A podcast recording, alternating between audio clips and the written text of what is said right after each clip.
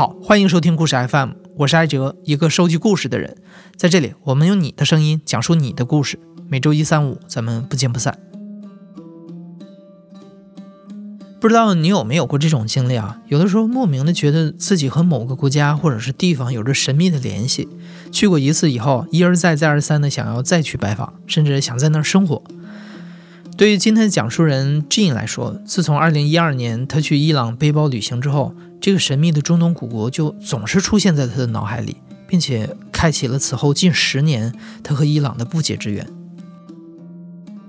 我叫 Jean，我今年三十一岁，以前是在澳大利亚长大的，生活现在在伦敦。其实去之前没有做很多的工作，只是在网上搜一下能在哪里住啊。第二城市去的是施拉子。在飞机上碰见了一个伊朗的一个大妈吧，好像跟我妈差不多岁数，比我妈还大一点儿。然后她也不会说英语，然后我也不说波斯语嘛。然后特别特别热情跟我在那说，然后我也听不懂她说什么，然后她还是在说。然后到了机场以后，他就说说你住哪儿啊？然后我就说说我给他看我这的 hotel，然后他就说那你跟我回家吧。我就很惊讶，我说我也不认识你啊，怎么怎么着？他说没关系，没关系，我回跟我回家吧。然后我就在他们家住了一个星期，就是每天跟他早上起来跟他一块吃饭啊，逛街呀，然后去波斯博鲁斯啊，去逛施拉子的巴扎，就什么都带我去逛了一遍，然后去各个阿姨。就是爷爷的家里去拜访，然后认识了很多人。当时我还是不会一句一句波斯语也不会，但是他们都很热情，然后对我也特别好。就那个星期以后，就有感觉伊朗人真的是，就从来没有遇到这么热情的人，没有人会把一个不认识的人带回家。然后就我走了那一天，那个阿姨也挺挺伤心的，也哭了。然后我跟她说：“阿姨，你不要哭，我回来，我回来再会回来的。”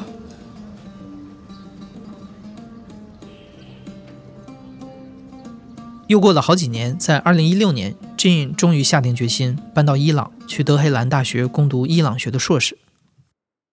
我爸爸一直是在中国住嘛，所以他就是很典型的中国家长。就是我跟他说我想去伊朗上学的时候，他就就特别特别的不高兴。我爸一开始说说你要去伊朗，我就自杀。中国家长对。他们其实不知道伊朗、伊拉克、叙利亚，然后沙特阿拉伯有什么，他们就是觉得只要是中东都会很危险。那是那年二零一六年三月份申请的这个学校，然后这个学校的这个硕士学位是只有对外国人开放，给了你 offer 以后，他这个签证下不下来就不是大学的问题了，就是要国家安全部的问题了。其实这个班听说是有十几个人去申请了，但是有几个人的签证没下来，所以这这个班就差不多十个人的签证下来，就十个人来上学了。我们班里十个人，好像就我一个人从来去过伊朗，就是那几个九个人都没有去过伊朗，他们就可以就觉得我可以去伊朗住两年，所以我是是很让我吃惊的一件事情。我们教学楼就是进出的那口地底上，嗯，是涂了几个旗子，是以色列的一个旗子，然后还有一个英国旗，还有一个美国旗，然后意思就是你每天进出教室的时候都要踏着这些旗，就是把它踩到脚底下。就是对这些国家的抵制吧。然后我班的，我们我们班的英国同学，然后每天都踏着英国国旗去上学。嗯，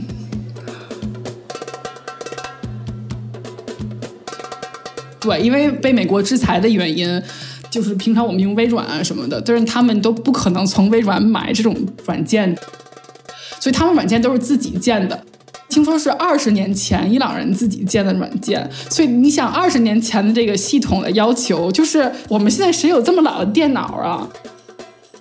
每次我们要上电脑，比如说我们中午在食堂想吃饭，然后不是说你给他钱，他给你饭吃的，他是让你去上电脑系统里去订饭。但是你根本就上不了这个系统，因为你电脑没有那么老，所以你就不能订饭。然后你就眼睁睁的去那儿看着别人有饭吃，然后你要等等到人家吃完了，看有没有剩饭吃。我跟你说，就是伊朗厕所纸，你知道吧？它那纸永远是很差很差的纸，因为你根本就买不到软的纸，因为伊朗政府不让你进口，就是很多东西就是他们只能买到最就是最差的，而且是最便宜的那种东西，因为伊朗人其实也很穷。就是我在国外或者在中国都觉得很平常的一件事情，伊朗人说真的是都超级超级难。然后给我的感觉就是有一次，我和一个美呃不是英国学的一个同学聊天儿，他就很坦白的跟我说说，其实我也可以去英国或者是国外的一个很很有名的上大学去上硕士。我为什么要来德黑兰大学上硕士？因为在伊朗就是不是看你的学历的，而且你是哪个哪个大学毕业的，是看你认识谁。然后看你你家的关系怎么样，然后看你的政治。对政治觉悟怎么样？这个是最重要的。我在德黑兰大学可以碰到一些、接触到一些人，我是在美国的斯坦福或者什么大学是接触不到的人。你可能也知道啊，一九八八年两伊战争结束之后，美国开始对伊朗进行了大规模的经济和军事制裁。在这里，外国网站不给伊朗的 IP 地址提供服务，你也用不了信用卡，大额的汇款只认美元，还得是现金。那街上呢也没有麦当劳、肯德基，快消的时尚品牌价格也贵得离谱。当然，有权有势的伊朗家庭并不受此影响，他们会通过走私、垄断私人服务等方法享受特别的待遇。但是对于伊朗的普通人，在生活的每一处细节上都生活的十分艰难。好在还有互联网，能让他们和外界的世界少一点时差。我不知道中文媒体，但是在国外的媒体对伊朗都是一个很反方向的一个传播的。对报道，然后你看到的所有伊朗人总总是那些在喊“哎呀，那个什么美国打倒美国呀，打倒英国啊，什么打倒以色列”这些人在马路上这样喊，然后穿的还是黑袍子，然后就烧美国国旗啊。这些人其实真的有，因为我也去过这种。但是其实这些人很多人都是给国家给钱去的，而且就是我是公务员，然后我们工作组织去的。大部分伊朗人都不是这样，伊朗人最爱的国家就是美国，就是二十来岁、三十岁出头这些人，都是看美国电影、听美国的音乐，所有的美国的就嗯文化上的东西他们都知道，他们最向往的国家都就是美国。其实我也很纳闷这件事情，你知道吧？他们就是，他们很很多美国的电视，他们都会看。最近英国很火的一个电视剧叫《Fleabag》，我不知道你看没看过。在伦敦生活，你知道伦敦生活，我一个朋友他是库尔德人，在库尔德伊朗的库尔德一个小村里边在那看，我就很纳闷，我说你怎么知道这个电视剧的？他还说网上看到的。就是这个网是其实很发达的，他们什么都能看得到。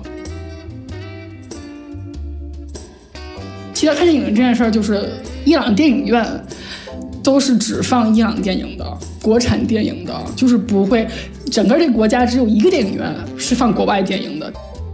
在德黑兰，我看我去过几次，然后看了最印象最深的一部是叫《极道车神》。就去看了，然后看了以后觉得：“哎呀，挺好的呀，怎么怎么怎么着？”然后就没再想这件事儿。前前一阵我跟朋友聊天儿，就说这电影了，然后他们就说说这电影就是其实色情很多呀，然后里边这个那个这个那个呀，这谁跟谁是男女朋友关系啊？我说我怎么没看见呢？就是谁跟谁是男女朋友关系？就是就是只要是有男女朋友的关系，这些情他都被人切了。就是被伊朗的政府切了，然后切的水准还挺高，就是切了以后我都不知道这是被切的这件事儿。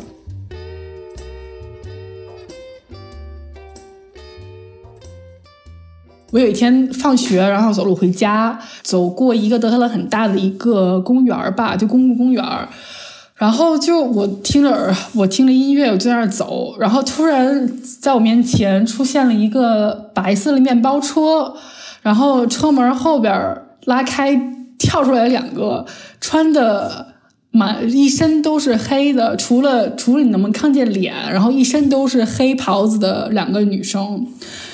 跳上车以后，站在我面前就开始大声跟我喊，用波斯语喊。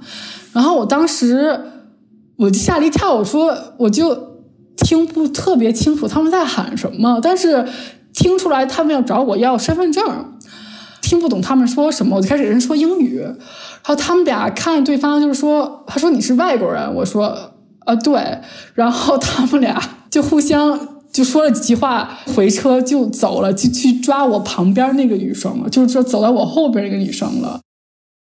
伊朗是有这种道德警察的，这种道德警察不光是在德黑兰，在伊朗全国都有，就是他们的工作就是满街跑，专门看女的，然后找就是在他们眼里穿着不合伊斯兰教。的法律底下的穿着，比如说，可能我的头巾盖的不够多，可能露出来一些，或者是比如说，可能上衣太穿的太短，一流女生穿上衣是要抹屁股的，在屁股之下的，或者是你裤子穿的太紧，或者是各种各种各种原因，他不需要给你原因，他跟你说让你去公安局，你就要去公安局。然后，到了公安局以后。就进行各种对他的教育，比如说，哎呀，伊斯兰教啊，你要去女生要纯真啊，要保守啊，怎么怎么怎么着啊，然后你这样会给你家人丢脸啊，怎么怎么着，然后教训了一通，然后开始给电话打电话给他们家人，然后给他们家人教训了一通，说你怎么可能让你闺女在大路上，在马路上穿成这样出门啊，这样那个呀，然后是他爸爸带了一份儿。就是大黑袍子是国是呃政府认可的衣服，去公安局，然后让他换上这个衣服，然后把他赎回家的。其实这种事情不光是在马路上，伊朗的南部是波斯湾，然后波斯湾有很多海滩。伊朗有的海滩是分为嗯只有男的可以去，只有女的可以去的，还有好多海滩是男女都可以去的，但是肯定女的不能说是穿。就是跟平常的穿着一样，就是长袍子，戴着头巾，然后男的可以穿什么都可以。然后就是会有警察，他的工作就是骑个摩托车，专门在海边上散步去抓，就是穿着不对的女生。从伊朗住了以后，就是我变成了一个更坚定的一个女权主义者吧。这个是我可能。就是一开始没有想到的一件事情。你可以听这些故事，你觉得啊，就是你这每天去在这种环境下生存，真的是对一个人神经上是、精神上是很大的压力的。而且我记得我那年从伊朗出来的时候，我就觉得我最想干的事情就是去海滩去游泳，就跟平常人一样去海滩，然后穿游泳衣去游泳。我就去想这种地方，因为在伊朗是差不多不可能的事情。就是我的感觉，就是你坐一个飞机上，你从澳洲从墨尔本到德黑兰，你你穿过的不光绝对不光是 distance，不光是距离，是地上的距离，而是时间上的距离。就是你就是穿越时间，回到了十七年代，或者十七世纪，或者是十八世纪，就是那种感觉。在伊朗待了一段时间之后，Jane 开始参加一些伊朗人的聚会。在伊朗的社会里，外国人并不常见，所以总能获得额外的关注。也会有人愿意听 Jane 说说其他国家的故事。这其中就有一个伊朗的男孩 A 吸引了 Jean 的注意。A 的性格温和不激进，而且和 Jean 一样特别喜欢冒险，所以两个人很快就坠入了爱河。不过，在伊朗谈恋爱不是一件容易的事儿。根据伊朗的法律，单身男女禁止结伴出行。连住酒店都需要出示结婚证明。那为了出行方便，Jane 和她这个伊朗男朋友就想到了一种叫临时结婚的办法。那天早上起来，是我跟我前男朋友还有我们两个，一人带一个朋友吧，就是一个办事处吧。然后那时候进去以后，就是都没有别人，就我们俩，就我们四个人吧。我们四个人以后就是一个小伙子，一个年轻人，他在那儿办公。然后我们就就说：“哎呀，我是谁谁谁，我们俩是来。”要要这样结婚的。然后他就说说你叫什么名字呀？然后你有什么护照啊或者身份证啊？然后那个办事处的人就问我说是不是是不是处女？因为办这种临时结婚。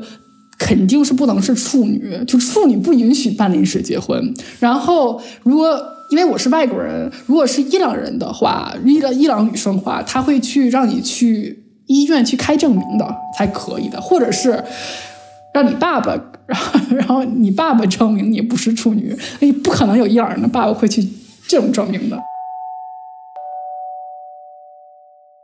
这里需要解释一下啊，为什么临时结婚的新娘必须是非处女？这应告诉我们，在伊朗，临时结婚是一种并不神圣的结婚方式。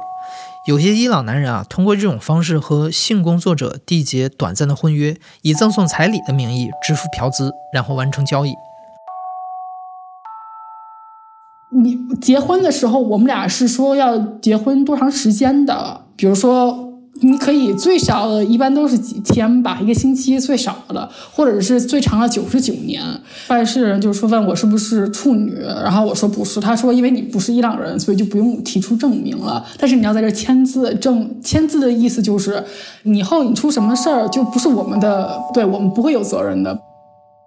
然后签完字以后，他就问说：“那你的彩礼是什么呀？”比如说，然后我们就说：“呃，那就写一朵花吧，因为我们俩也不是为真的给钱啊什么什么的。”说他说行，他说你们俩结婚几年了？我们俩就说那就两年吧，因为我正好那时候在两在伊朗住两年嘛。然后他就打电话给你结婚的，在伊朗必须是一个伊伊斯兰波斯语叫 mullah，我不知道中文是什么，就像呃神父那种。打电话，然后那穆拉就说：“这个我面前有这个人叫这个名字，然后那个人叫这个名字，然后他结婚是两年，然后他给的彩礼是一朵花，然后那穆拉就开始电话上说说说说说说说说了一堆波斯语，我也听不懂，还还是阿拉伯语的。然后我男朋友就说啊，我们俩结婚了。我说哦，行好，知道了。然后就我也不知道说了什么，然后我们俩就结婚了。”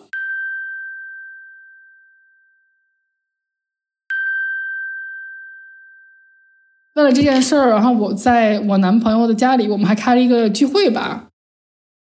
我听说过很多来伊朗那个玩的旅游的中国人啊，或者是外国人啊什么，都觉得哦，伊朗可能没有什么夜生活，然后没有什么，伊朗也没有酒吧，当然肯当然肯定没有酒吧了。其实伊朗就是的夜生活都是在个人家里的夜生活。伊朗人是很爱开聚会的，他们很爱跳舞，很爱唱歌，所以其实，在表面上是看不到的。然后他们每周都会开聚会，星期四晚上，今天在我家开，明天你家开，而且他开聚会都很都是要喝酒的，他们家人都会特别爱喝酒，说要喝醉的，因为可能大家觉得，嗯，伊朗是伊斯兰教啊，管酒管的是很严的，但但是。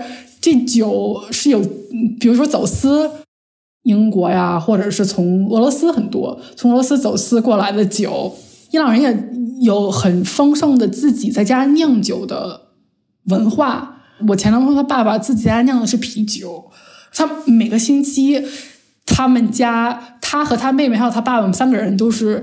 去做这件事情，就是一个家庭的一个活动吧，就是他们家一家人在那酿啤酒，所以那时候我们开聚会的时候，那个是请了一个 DJ 到我们家里边，然后就是把整个厅里边的那个家具都移开了，然后就整个厅里边就是一个那个能跳舞的跳舞池吧，然后弄了一个那个 DJ 的那个打碟，对，然后灯啊，然后那个烟气啊，什么什么都反正都在厅里边，就布置了一下午。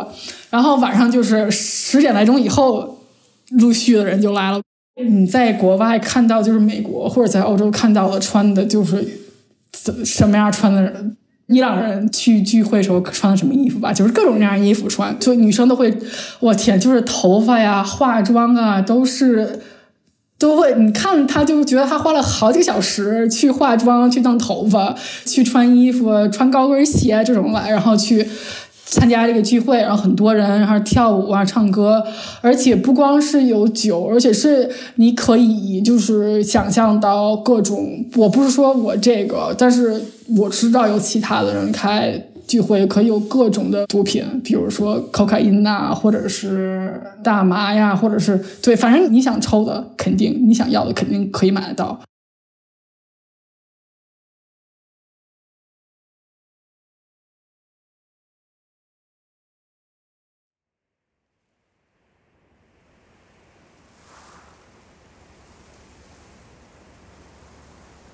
应该是去伊朗跟阿泽拜疆的那个郊区那边去旅游嘛。我们俩因为都是背包出去嘛，所以包也挺沉的其实。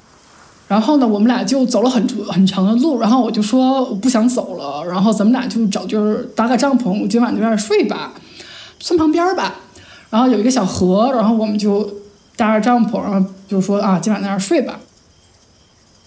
估计是两三点钟的时候吧，就突然有一个。有手手电筒在那儿闪，然后我就醒了，我就说：“哎，你去看看怎么回事儿。”就出帐篷啊，就看什么事儿。然后他就跟那人对话了，那人就说：“说你们俩干什么在这儿露营啊？”然后我那么就说：“说啊我们俩经过怎么怎么着。”他说：“你们俩现在马上给我收拾来着，给我去警察局。”说：“你们俩什么关系？”A 就说：“说她是我老婆。”然后那警察就说：“说那有证明吗？”他就把那个结婚证明就就拿出来了，给警察看了。看完了以后，他们俩又聊了一段然后他就他们走了，然后 A 就回来了，回帐篷里边来了，然后就说说那是谁呀？怎么回事儿？然后他就说说那是革命卫队，就是很有权力的一个部门，就是不是一般的警察。然后他们说，他说那时候有三四个人，他看不见很很远嘛，因为很黑，他看到三四个人。一个农民还是看进去可能村里的人，然后三四个人，那几三那个人是带的是那个 AK 四十七吧，他们以为我们俩就是是就是普通的男女朋友，然后就准备把我们俩去抓到警察局，但是我给了他我们俩的结婚证以后，他们的态度马上就变了，从一个审犯审问罪犯的。态度变成一个很客气哦，我我打扰了你跟你老婆睡觉的时间，就是很很不好意思，就是说，哎呀，这很危险啊！你怎么可能带你老婆是这种地方睡觉呢？你们俩要注意啊！如果有什么需要的话，给我们打电话啊，什么什么的。然后就是从我我要抓你去警察局，造成你有什么需要给我打电话的态度了。交往了一段时间之后，Jane 开始频繁的去 A 的家里做客。作为一个在西方国家长大的女孩，Jane 她独自来到伊朗学习和生活，甚至一个人去伊拉克旅游，这在 A 的家人看来都是难以置信的。这活生生的向他们展示了可以有一个不一样的生活方式，而 Jane 自己也听到了伊朗人这三十年来真实的心声。他妈妈话挺少的。而且他妈有点害怕，你知道，我有点害怕他妈，你知道，所以我一般都不 不想跟他妈太多聊天。然后他爸爸还是挺热情的，然后我们俩就一聊天，就是说聊他爸爸是一个还是挺有挺挺有意思的一个人，因为他爸爸是一个很爱国的人，就是很爱伊朗的人，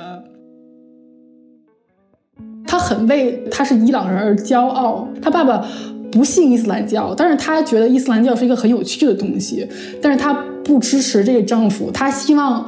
这国家更现代一点，不是现代国家更开放一点吧？他是他想国家经济好一点，然后为他们的子女也未来生活更好一点，创造一点更好的生活。每个家长都是这样想的吗？其实他爸爸九十年代的时候有机会把全家人搬到美国居住的。然后，因为他们家里好多人都是有美国护照的，都是那时候九十年代时候经济还好一点儿，然后伊朗人办签证还好还容易点的时候，全家都居住美国了，然后拿到美国护照以后才搬回伊朗住的，就是所以是双籍的。然后他爸爸没有去办，因为他爸爸相信伊朗的未来，就他觉得没有必要去美国或者去欧洲去办这种办这件事情。就最近这两年以后就觉得。就完全认识到了哦，我的孩子要出国，我要给我的孩子送出国，因为在伊朗就不可能有未来。所以他现在他妹妹在意大利读书，然后他爸爸也是在帮他办去其他国家的签证，因为他爸爸现在对伊朗真的是特别伤心，特别失望。对伊朗人来说，去哪儿都都是很难的，就是就是那种就是。对伊朗伊朗免签就是免签证的国家，其实对伊朗人都不是那么欢迎吧。有一次我去俄罗斯，跟我前男朋友去俄罗斯，然后他有俄罗斯的签证，然后但是每个人下飞机都过了。安检就是过了海关，只有一堆伊朗人没有，就是把他们伊朗人都留在旁边，然后挨挨个审问，就是说你来干什么，你住哪儿，你来几天，你有多少钱？就我听过很多次，伊朗人跟我说，说七九年革命之前，伊朗是有沙皇的。那他们说说，你知道沙皇的时候，伊朗人可以拿，就是我们伊朗人可以拿自己的护照去欧洲都不用签证的。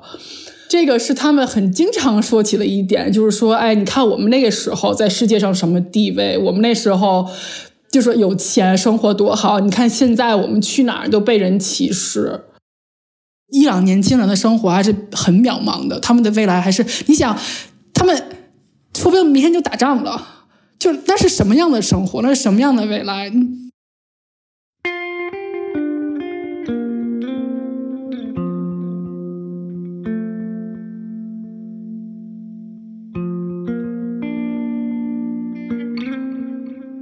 二零二零年一月八号清晨，一架乌克兰航空的飞机从德黑兰的霍梅尼国际机场起飞。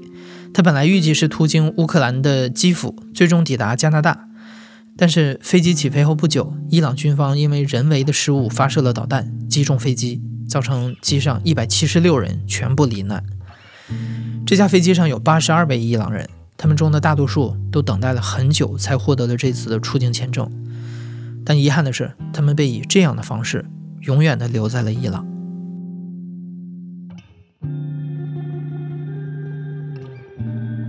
你现在正在收听的是亲历者自述的声音节目《故事 FM》，我是主播艾哲。本期节目由野捕制作，声音设计彭涵。感谢你的收听，咱们下期再见。